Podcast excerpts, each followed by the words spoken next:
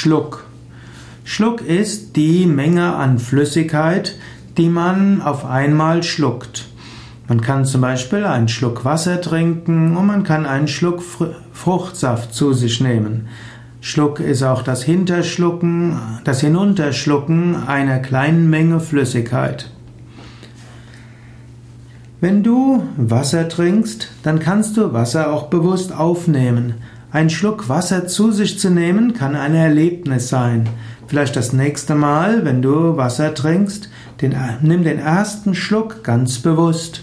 Im Wasser ist auch Prana, Lebensenergie.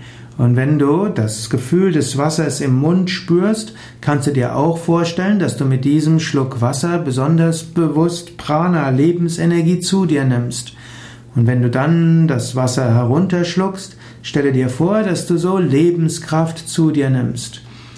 Nimm ab und zu mal bewusst einen Schluck Wasser zu dir und du kannst erkennen, wie einfach es sein kann, Freude und Energie zu bekommen.